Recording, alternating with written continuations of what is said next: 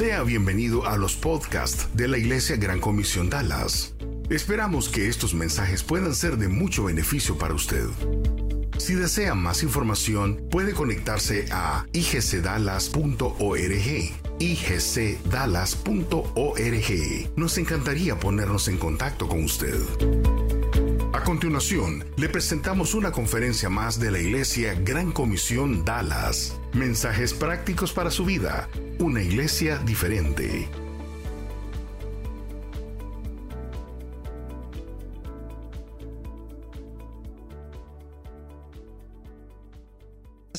¿Cómo están? Bien. Qué semana, ¿verdad? Qué semana. Fíjense de que eh, hoy vamos a estar hablando de la incertidumbre, pero nosotros no habíamos planificado tener todos los eventos que han pasado esta semana para el tema, ¿verdad? Entonces, lo que creo que pasó fue que Dios vio de que Edgardo había puesto ese tema y dijo, le voy a mandar una crisis para que, para que el tema sea aplicable para su vida, ¿verdad? Entonces, el culpable es Edgardo, ¿verdad? Si lo quieren culpar a él. Pero qué semana, ¿verdad? Universidades canceladas, eh, reuniones de iglesias canceladas, muchas cosas canceladas y ha sido un poco, eh, un poco diferente, ¿verdad? Eh, pero lo bueno es que durante todo este proceso, durante toda esta situación, sabemos que Dios siempre está en control, ¿verdad? Dios siempre está en control. Así de que vamos a empezar esa reunión orando. Vamos a poner ese tiempo en las manos de Dios y vamos a poner el, eh, la salud de todos los hermanos que no nos están acompañando hoy, pero nos están acompañando por nuestra página de Facebook, ¿verdad? Así que yo sé que ahí están varios de los que no pudieron estar aquí hoy. Vamos a orar. Gracias, Padre, porque tú permites que estemos aquí, Señor. Tú eres el que maneja el universo, tú eres el que controla todo lo que pasa, Señor ni una hoja cae si tú no lo permites, Señor. Y nosotros somos tus hijos y estamos confiando en ti. Estamos confiando en lo que tú haces. Gracias, Padre, por ese amor que tienes para nosotros. Gracias por ese cuidado que tienes para nosotros. Y quiero poner en oración a las personas que no están aquí físicamente, eh, que nos están viendo por nuestras redes sociales. Eh, y te quiero orar por la salud de todos los miembros de la iglesia y todos los que estén a nuestro alrededor, la salud de nuestra comunidad. Gracias, Padre, por este privilegio que nos das de ser llamados tus hijos. En tu nombre oramos. Amén. Eh, estaba escuchando yo, estaba escuchando eh, de que nunca había pasado una, un evento como el que está pasando en ese momento de la Bolsa de Valores. Está eh, toda desajustada, personas están perdiendo trabajos, ¿verdad? Pero interesantemente hay un verso que dice, hay un verso que dice en el libro de Eclesiastés que todas las cosas que pasan, todas las cosas que pasan, este, no hay nada nuevo bajo el sol. Interesante lo que dice ese verso, dice no hay nada nuevo bajo el sol. Y creo que es la manera bíblica de decir Todas las noticias son noticias viejas que le pasan a gente nueva, ¿verdad? Entonces, interesantemente, eh, lo que estamos nosotros pasando en ese momento, lo que estamos nosotros sufriendo en ese momento, no es algo que a Dios lo está agarrando desapercibido. No es algo que a Dios lo está agarrando y Él no se dio cuenta. No es algo que a Él lo está sorprendiendo. Él, tiene, él está en control. Y lo interesante de esto es de que Dios tiene un plan de acción para tu vida. Dios tiene un plan de acción para tu vida, para cuando estés pasando en un momento de incertidumbre. No sé cómo estás en ese momento. No sé si en ese momento tú estás pasando un momento de incertidumbre, pero te quiero decir de que Dios tiene un plan. Y no quiero decirte que Dios tiene un plan de la forma como muchos lo que dicen, ¿verdad? Dios tiene un plan para tu vida, pero no significa nada. No, no quiero decir eso, sino que Dios tiene un plan de acción para tu vida cuando estés en un momento de incertidumbre. Dios tiene un 1, 2 y 3 que tú tienes que hacer para cuando estés en un momento difícil. Cuando estaba en la universidad, yo fui a una universidad que estaba en la playa, estaba cerca de la playa, era una ciudad cerca de la playa ahí en, en, ah, Pensacola. Y en la universidad, una vez al año, una vez al año, había una charla que todos teníamos que escuchar. Todos teníamos que escuchar esa charla porque en esa parte del mar, en, el Golfo de México, eh, que está la playa, tiene arenas muy bonitas, pero es muy famoso, es muy famoso por las eh, eh, mareas que hay y es muy famoso por las corrientes que hay en el mar. Entonces lo que pasa muchas veces, lo que le pasa muchas veces a las personas es que hay mareas, ellos se meten a la playa a nadar y los agarra una marea.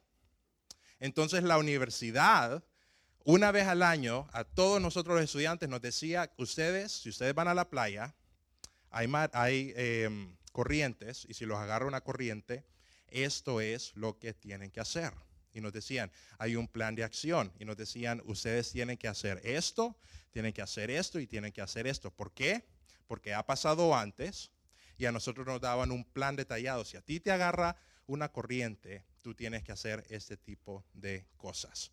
Nos daban una advertencia, nos estaban diciendo, esto puede que te pase si vas al mar.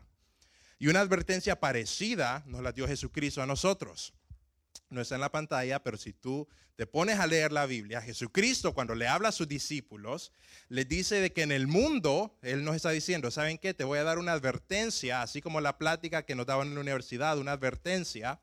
Te voy a dar una advertencia de lo que va a pasar por tu vida. Tú en el mundo, dice Jesús, vas a pasar muchas aflicciones. Tú en el mundo vas a pasar aflicciones, vas a pasar cosas que te ponen en incertidumbre, vas a pasar crisis como la que estamos viviendo hoy en el coronavirus, van a pasar un montón de situaciones en tu vida difíciles. Y Dios nos está diciendo de antemano, hey, ¿sabes qué? Van a venir esas situaciones a tu vida. Y Dios tiene el plan de acción para que tú sepas qué hacer exactamente cuando esas tormentas llegan a tu vida. Cuando llegan momentos de incertidumbre como hoy, que hoy nadie sabe qué hacer. Todo el mundo está preguntándose, ¿y qué hacemos? No sé qué, tengo que hacer. Tengo que ir aquí, me, tengo, me quedo en la casa, salgo corriendo, voy a comprar papel higiénico. No sabemos qué hacer. Pero Dios dice, ¿sabes qué? Yo sí sé qué es lo que tú tienes que hacer cuando estás pasando en un momento de incertidumbre. Nos da, nos da el plan de acción. Y el plan de acción es en primera de Pedro 5.7, básicamente, y ese es un verso que estamos viendo, vamos a ver. Dice primera de Pedro 5.7, es Pedro, el discípulo de Jesús, y dice Pedro, descarguen en él, cuando ustedes pasen pasar una, una incertidumbre, una situación difícil, dice Pedro, descarguen en él todas sus angustias, porque él tiene cuidado de ustedes. Dice, cuando ustedes pasando un momento difícil, descarguen, descarguen en él sus angustias, porque él tiene cuidado de ustedes. Y ese verso tiene tanta fuerza por el contexto de quién era Pedro.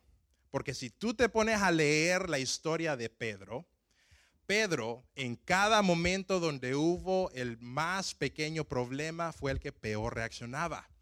Pedro, cuando estaba con Jesús y había cualquier problema, era el primero que se levantaba y actuaba alocadamente. Cuando había incertidumbre, Pedro era el primero de que dudaba, Pedro era el primero que salía corriendo.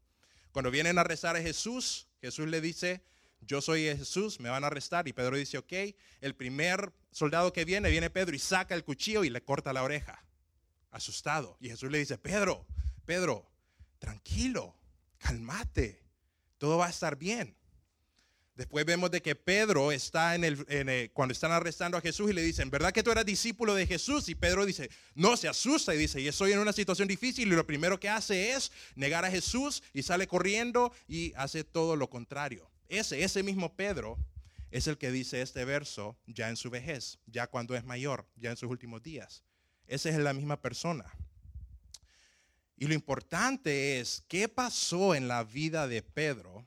para que pasara de ser aquella persona que en la incertidumbre mínima salía corriendo? ¿Qué pasó con Pedro, que era aquella persona que en el problema mínimo actuaba locamente? ¿Qué pasó con Pedro para que llegara de ese Pedro de antes a ese Pedro de después? ¿Qué pasó con Pedro para que llegara a ser de ese Pedro de que dudaba de Jesús a ese Pedro que dice descarguen en él todas sus angustias?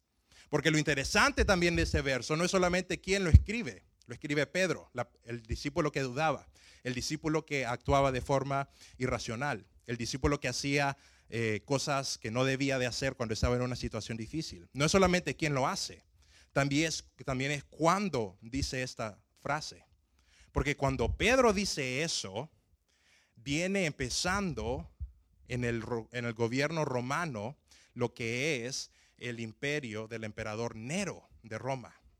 Y por si no saben quién es el emperador Nero, el emperador Nero fue el emperador de que causó la persecución más grande de judíos en toda la historia que ha habido.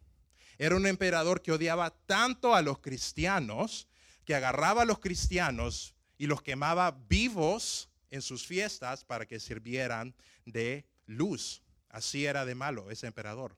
Ese emperador de que quemó la ciudad de Roma para poder culpar a los cristianos y de que los cristianos fueran muertos. Ese mismo emperador, ese mismo el, el emperador Nero, reinaba cuando Pedro dice esto. Descarguen en él todas sus angustias porque Él tiene cuidado de ustedes. ¿Qué pasó en Pedro? ¿Cómo llegó Pedro a ser esa persona que actuaba locamente, a esa persona que llega a decir, tú puedes descargar en Él todas sus angustias? ¿Qué pasó? ¿Qué pasó con Pedro que llegó de ser esa persona de que en el momento de incertidumbre se quebraba, en el momento de incertidumbre hacía cosas que no debía de hacer, hacía cosas que perdía la esperanza, hacía cosas que actuaba de forma irracional? ¿Qué pasó con ese Pedro para que llegara a ser este Pedro que vemos aquí? Que dice, ustedes pueden descansar en Dios y estaba ocurriendo toda la persecución en ese momento. Probablemente el emperador Nero fue el que terminó con la vida de Pedro. Pero ¿qué pasó con esto? Bueno, lo que pasó es que Pedro tuvo el antídoto de la incertidumbre. Y el antídoto para la incertidumbre se llama confianza. Pero ¿saben cómo Pedro agarró confianza? Porque Pedro vio a su Salvador decirle, yo he vencido al mundo. Después vio a ese Salvador morir en vivo y tres días después estaba desayunando con él. Ponte a pensar. Si alguien te dice, yo tengo cuidado de ti. Si alguien te dice, yo tengo control de la situación. Y tú lo ves morir y tres días estás desayunando con él de nuevo, ¿no creerías tú de que le perderías un poco miedo a la muerte? ¿No creerías tú que confiarías un poco en esa persona? ¿no creerías tú que tendrías confianza en las palabras que salieron de su boca? Pedro vio a su Señor decirle, todo va a estar bien, yo soy el que controlo el mundo. Y lo vio morir. Y tres días después desayunó con él. ¿Saben qué se llama eso? Se llama tener confianza en el Dios que venció la muerte. Y si tu Salvador vence la muerte, si tu maestro vence la muerte, si tu maestro resucita y lo ves morir y lo ves resucitar, tú probablemente también le, le pierdas miedo a la muerte. Y eso es lo que pasó con Pedro. Pasó de ser una persona llena de incertidumbre a ser una persona que estuvo dispuesta a ir hasta el final por su Señor. ¿Por qué? Porque lo vio morir y lo vio resucitar. Y cuando tú ves a tu Salvador morir y resucitar, le pierdes miedo a cualquier situación que esté pasando en este momento, inclusive el coronavirus. Y lo que emprendemos es que no es el tamaño de tu confianza lo que hace la diferencia. No es decir, yo tengo mucha confianza, yo confío mucho en Dios.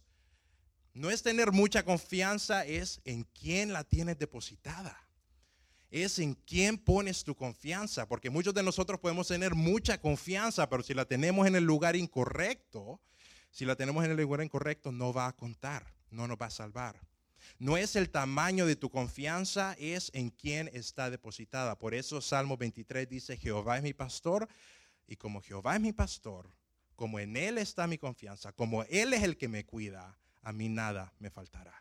Como Él es el que me cuida, a mí no me falta nada.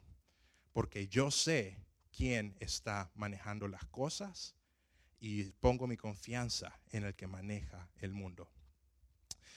Para ilustrar esta, este punto, me acuerdo cuando yo iba empezando a manejar en mi ciudad natal, me acuerdo de que la, edad para poder manejar donde, eh, donde yo nací en Tegucigalpa es de 18 años. Entonces, cuando yo cumplí 18 años, fui a sacar mi licencia. Pero ustedes saben, solo porque tú tienes la edad no significa que te prestan el carro, ¿verdad? Hay que demostrar de que tú tienes la, habilidad. ¿Verdad, Luigi? ¿Verdad? Sí, ¿verdad? Luigi sabe de estas cosas. Entonces, ah, yo aprendo a manejar y no me prestaban el carro. Y yo le decía a mi papá, pero yo no me voy a perder. Yo conozco la calle, yo la conozco perfectamente y ellos no me dejaban usar el carro.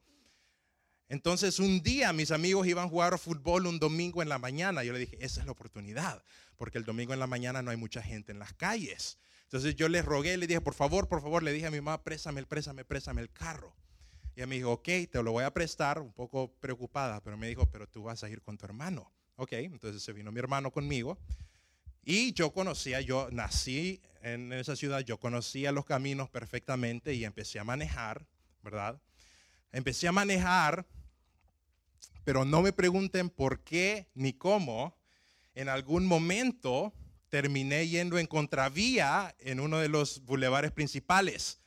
No sé cómo pasó, pero en un momento llegué, eh, estuve yendo en contravía y lo peor de todo es que yo no me daba cuenta sino que mi hermano me dijo, vas en contravía, tenés que estar en el otro carril. Entonces yo cuando me doy cuenta de eso, entonces yo le doy vuelta al carro y me subo a la mediana y ya me, puse bien y, y, nunca le conté a mis papás, hasta ahorita se dan cuenta, ¿verdad? Así funciona la cosa. ¿Cuál era el problema? El problema no era el camino, el problema era quién manejaba. Y pongo eso en contraste en mi vida cuando mi familia eh, hacíamos varios, bastantes viajes de largo, de largas distancias. A mi papá le encantaba manejar de largas distancias. Manejamos de Miami a Nueva York. Un día fuimos de Miami a Monterrey. Calles que nosotros nunca habíamos conocido. Yo era pasajero en el carro. Y yo, en cuanto me metía al carro y en cuanto el carro arrancaba, yo me quedaba dormido todo el camino. Todo el camino me dormía. Y no era solo medio dormido, era dormido que me levantaba con la marca aquí de la, de la baba, ¿verdad? Bien dormido. Pero ¿saben por qué yo me dormía en el carro? Porque yo confiaba en el que manejaba el carro. Yo tenía confianza. No conocía el camino, no conocía la carretera, pero no necesitaba saber a dónde iba porque yo sabía quién iba manejando. Porque la certeza en tu vida no la da el camino, la da el guía. La certeza en tu vida, lo que te da confianza en tu vida, lo que a Pedro le dio confianza, no era las situaciones que iba a pasar, era a quien tenía a su lado. Así que probablemente tú estés pasando por una situación difícil en ese momento.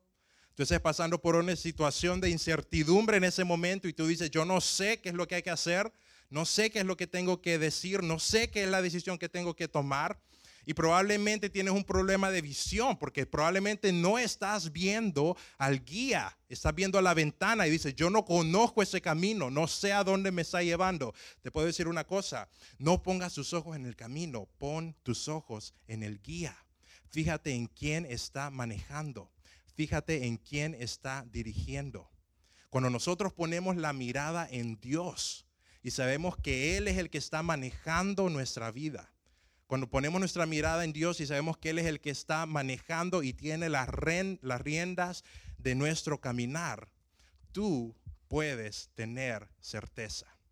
Tú puedes borrar la incertidumbre, porque la certeza no la da el camino, la da el guía. Y si tú sabes quién es tu guía, si tú sabes quién te está guiando, tú vas a vivir una vida así como la vivió Pedro, libre de, angustia, de angustias, porque Él cuida de ustedes. Así que voy a dar tres puntos para qué hacer para poner tu mirada en el guía. Te voy a dar tres ideas para que tú pongas tu mirada y dejes de ver el camino y miras al que está manejando, que es Jesucristo. El primer paso eh, es, es eh, interesante porque la historia que les conté de la clase que nos daban de cómo sobrevivir si nos llevaba una corriente, nos daban tres puntos que tenemos que hacer y aplican para cualquier situación.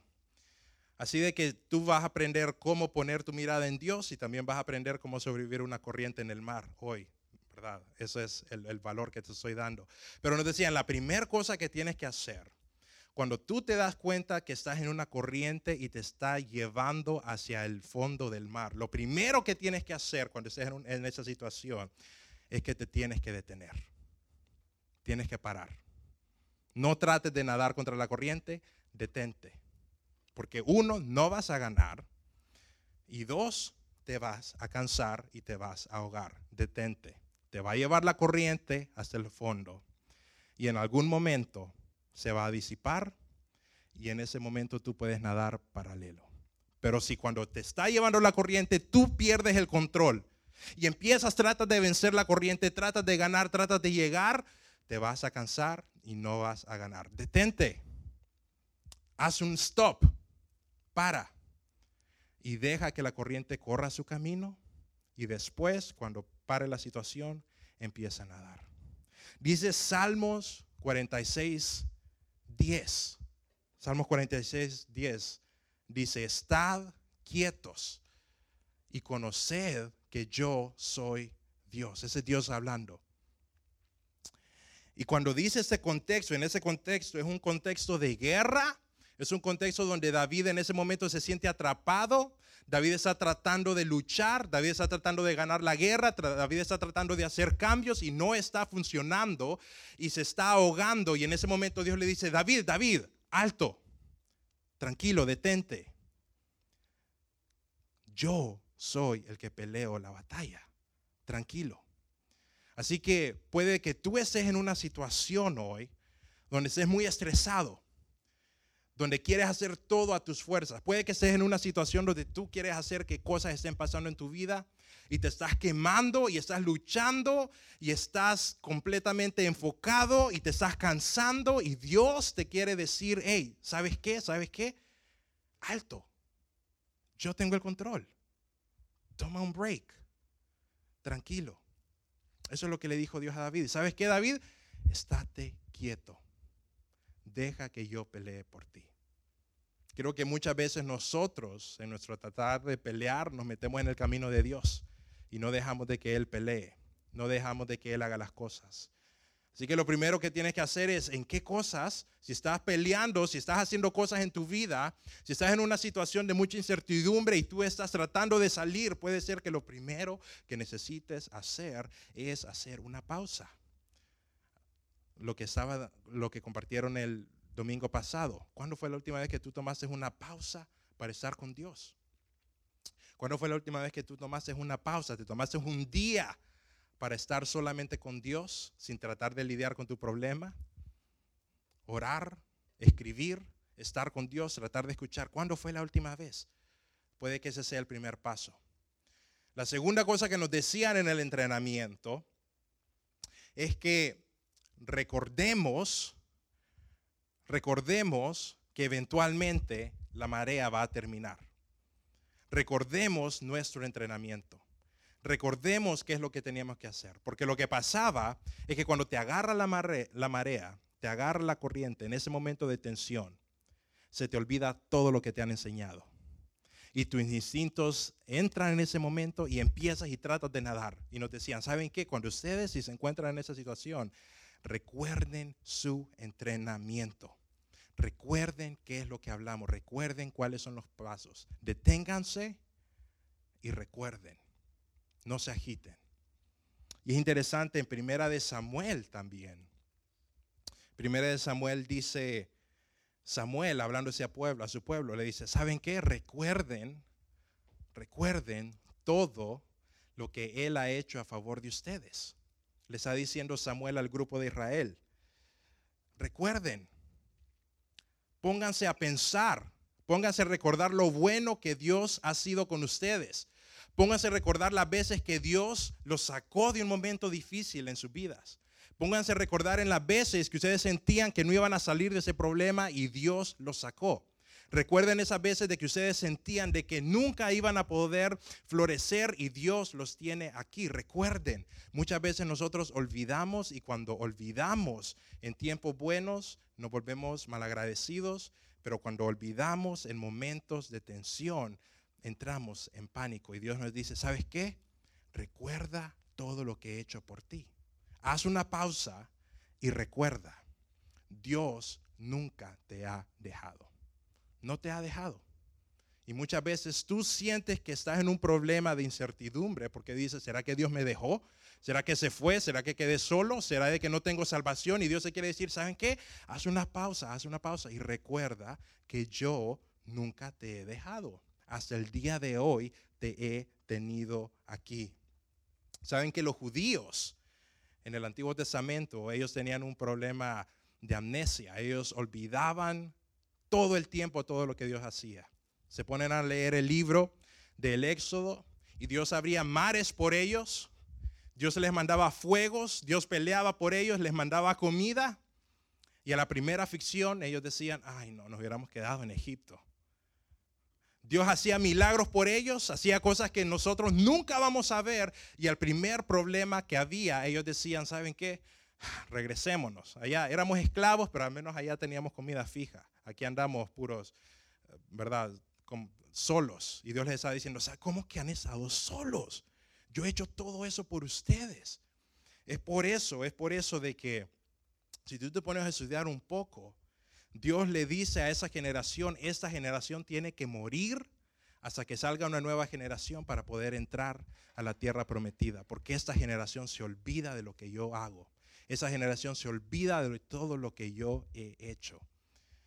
Interesantemente, ellos, la tradición judía también es hacer cosas para recordar. Incluso los nombres que le ponen a los niños era para recordar.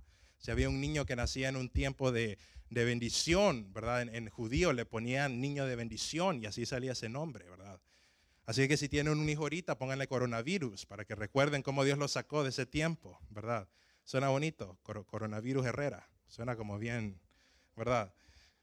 Pero recuerden, Dios, Dios nunca los ha dejado solos. Dios nunca los ha abandonado. Y cuando tú recuerdas todo lo que Dios ha hecho por ti, eso alimenta tu fe y te ayuda a salir de la incertidumbre. Y la última cosa que nos decían era cuando te agarre una tormenta, cuando te agarre eh, cuando te agarre la marea, tú tienes que tomarlo una brazada a la vez. No te canses, lento y seguro, lento y seguro. Y miren lo que dice Mateo 6:34. Así que no se preocupen, dice Jesús hablando, no se preocupen por el día de mañana, porque el día de mañana traerá sus propias preocupaciones ya bastante día con su propio mal. ¿Sabes qué es interesante? Que Dios quiere que tú vivas tu vida un día a la vez. Hay una, una, canción que mi abuela cantaba y escuchaba, que se, que se llamaba así, Un día a la vez. Y decía, un día a la vez, mi Cristo, es lo que pido de ti. Dame las fuerzas para vivir un día a la vez. Ayer ya pasó, y mañana tal vez no vendrá. Pero dame las fuerzas para vivir un día a la vez. Probablemente tú estés en un momento de incertidumbre porque piensas qué va a ser de mí en un año, qué va a ser de mí en dos años. Y no te estoy diciendo que no planifiques, pero te estoy diciendo de que Dios provee para ti día a día. Y cuando tú no agarras esa verdad, el diablo se mete a tu mente y te empieza a decir, en un año no vas a tener comida, en un año no vas a tener sustento, en un año esa situación no se va a mejorar. Y Dios está diciendo, ¿sabes qué? Vive agarrado de mí y yo te voy a llevar día a día. Así que aprende a vivir día a día. Aprende a caminar día a día. Aprende a saber que hay cosas que simplemente están fuera de tu control. Hay cosas que tú no vas a controlar. Hay cosas que tú nunca vas a poder manejar. Hay cosas que están fuera de tu control y Dios te dice, esas cosas que están fuera de tu control, ponlas en mí y yo día a día te voy a llevar de mi mano. Dios siempre te va a dar lo necesario para el día. Siempre lo va a hacer. Así funciona Él. Siempre te da lo necesario para tu día. Siempre te da la luz suficiente para que des el siguiente paso. Hay un verso eh, muy famoso, dice, lámpara es a mis pies tu palabra. Yo me pongo a pensar en ese verso y tengo una foto de una lámpara, ¿verdad? Y dice, tu palabra es lámpara a mis pies. Interesantemente, la lámpara solo tira luz para que tú des el siguiente paso. No tira luz para que veas al final del túnel. Creo que muchas veces nosotros no le pedimos a Dios, Dios, yo no quiero una lámpara, yo quiero un proyector que me dé de aquí hasta allá para yo ver todo el final del camino. Y Dios se dice, ¿sabes qué? Mi palabra para ti es una lámpara. Te doy lo necesario para que des el siguiente paso. Te doy la luz necesaria para que des el siguiente paso. Y lo que eso quiere decir también es que Dios quiere que tú agarres esa lámpara, su palabra, y la uses para iluminar tu camino. Dios quiere que agarres la palabra de Dios y dice, yo quiero que uses esto para que des el siguiente paso. No te voy a decir cuáles son cinco pasos adelante. No te voy a decir dónde doblar diez pasos adelante. No te voy a decir dónde doblar una mía adelante, pero siempre tendrás la, la claridad para dar el siguiente paso en luz. Porque ¿sabes qué pasa cuando estás en tinieblas? ¿Sabes qué pasa cuando no tienes luz? ¿Sabes qué pasa cuando tú no tienes esa lámpara? ¿Sabes qué pasa en la oscuridad? La oscuridad generalmente lleva a miedo. Y cuando tú entras en miedo, cuando tú no tienes luz, haces decisiones irracionales. ¿No es cierto? ¿No es cierto? Cuando tú estás en problemas, las peores decisiones que tú has tomado, las has tomado cuando estás en problemas donde sientes que no hay oscuridad donde sientes que no hay salida, donde te sientes atrapado y haces decisiones que no debiste haber tomado. Pero si tienes luz, tú podrás tomar las decisiones correctas. En la oscuridad tomarás decisiones irracionales, en la oscuridad tomarás decisiones basadas en miedo. Pero con luz, alumbrando tu diario caminar, tu paso a paso, tu día a día, Dios te llevará a lo donde Él quiere que estés. Y déjame decirte dónde quiere que Él estés. Él quiere que estés en un lugar mejor del que estás ahora. No sé qué es lo que tiene para ti, pero sí te puedo decir esto. Es lo mejor para tu vida. Es lo mejor para tu vida. No sé cómo se mires en tu vida, pero Dios tiene lo mejor para ti. Pero quiere de que agarres su luz y alumbres su camino. Alumbra tu camino. No vas a poder ver la luz de aquí a 10, de aquí a 15, de aquí a un año, de aquí a dos años probablemente. Pero si tú pones tu confianza en Él paso a paso, Él alumbrará cada uno de tus caminos. ¿Y sabes qué es lo más bonito? ¿Sabes qué es lo más interesante de, de ese verso? Que en tiempos de oscuridad, en tiempos de incertidumbre, en tiempos de duda, la luz es donde brilla más fuerte. La luz brilla más fuerte donde hay mucha oscuridad. Y en ese momento, si lo aplicamos para esta situación, donde hay mucha incertidumbre, donde muchas personas no saben qué hacer, donde no saben dónde buscar refugio, si tú logras ser luz en la oscuridad, vas a cambiar y vas a iluminarle el camino a otros. Pero si tú no tienes luz, vas a andar como todo mundo comprando papel higiénico. Y Dios no quiere eso para ti. Dios quiere que tú seas luz en tinieblas. Dios quiere que tú brilles con esa luz. Dios quiere de que tú seas esas personas que cuando hay un momento de incertidumbre piensen, voy a ir donde Él. Porque cuando todo el mundo está en caos, Él está caminando firme. Quiero lo que Él tiene quiero la luz que Él tiene. Quiero ir donde Él va y quiero hacer lo que Él hace. ¿Y cómo hacemos eso? cuando ponemos nuestras cargas en el Señor, cuando ponemos nuestras cargas en Él. Así que le voy a pedir a la banda si pueden venir subiendo ya para terminar. Y te voy a pedir que te pongas de pie a ti también. Quiero que te pongas de pie. Y para terminar esta reunión, te quiero preguntar si tú conoces, si tú tienes una relación con ese guía, si tú tienes una relación con esa persona que guía tus pasos.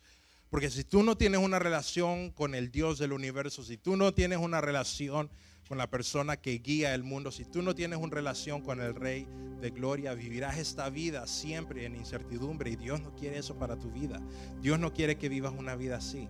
Dios quiere que vivas una vida siempre sin cargas, sabiendo que puedes confiar en el guía. Así que la pregunta es, ¿conoces tú al guía? ¿Tienes una relación tú con el guía? ¿Tienes una relación tú con el que venció la muerte? ¿Tienes una relación con el que venció las, tinieblas? ¿Tienes tú una relación con el que controla al mundo? Si tú no la tienes, hoy es el día de cambiar eso. Y tú le puedes hacer una oración así, Dios, yo no tengo nada bajo control. No puedo controlar ni cuántos años vivo, no puedo controlar nada, Señor, pero tú, tú sí puedes controlar todo eso. Yo quiero poner mi vida en las manos de aquel que lo controla todo para su bien. Sé que hay miedos, sé que hay muchas cosas que yo no sé, sé que hay muchas preguntas que tengo que hacer, pero Señor, yo sé que tú estás en control de mi vida y si tú estás en control de mi vida, yo puedo descansar en eso. Sé que voy a estar bien sé que voy a estar en descanso, sé que puedo estar en ti. Padre, yo te quiero dar mi vida, quiero aceptar ese sacrificio que Jesucristo hizo en la cruz por mí, quiero aceptar ese regalo, Padre. Quiero ser hoy tu hijo. Gracias, Padre, por ese amor que me das. En tu nombre oramos. Amén. Si tú haces, si tú hiciste esa oración, si tú le das tu vida a Dios, tú puedes estar seguro.